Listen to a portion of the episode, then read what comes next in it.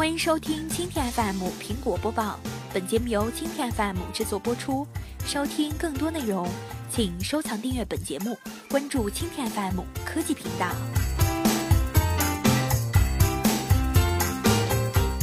用还是不用 OLED 屏？巅峰苹果遇到新难题。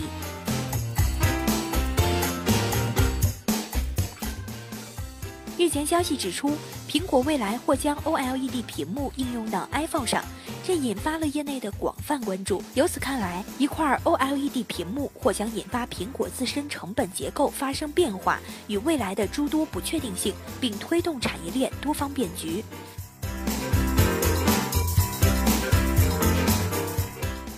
根据之前的报道，LG Display 和三星电子都计划为 iPhone 提供 OLED 屏幕。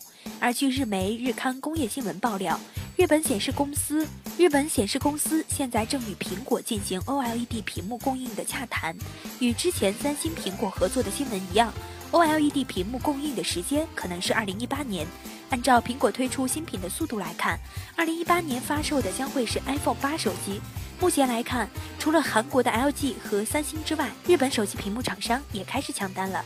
苹果对供应商一向采取双供应链的策略，从 iPhone 五起，它把屏幕的订单给了 LGD、夏普和 GDI，内存的订单给了东芝、海力士和尔必达，芯片给了三星与台积电。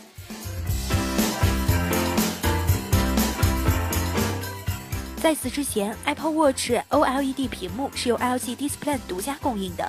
但苹果在屏幕上也是双供应策略，因此也引入了三星。想象按照苹果的策略，会在这三家中选择一家为主要订单厂商，一家作为备用的辅助供应厂商，淘汰另一家。为符合或者达到苹果对硬件品质的要求，必然会导致三星、LG、日本显示公司三方在 OLED 屏幕的品质与良品率与技术研发上进行暗中较劲。另一方面，倘若苹果转向 OLED 屏幕板，则正进行公司重整的夏普以及约三成产品销往苹果的日本显示器这两家公司，则将损失大量成本以来稳固 LCD 面板订单。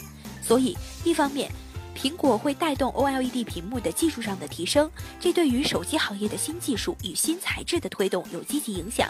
但现在的面板供应格局无疑将发生巨大的变化。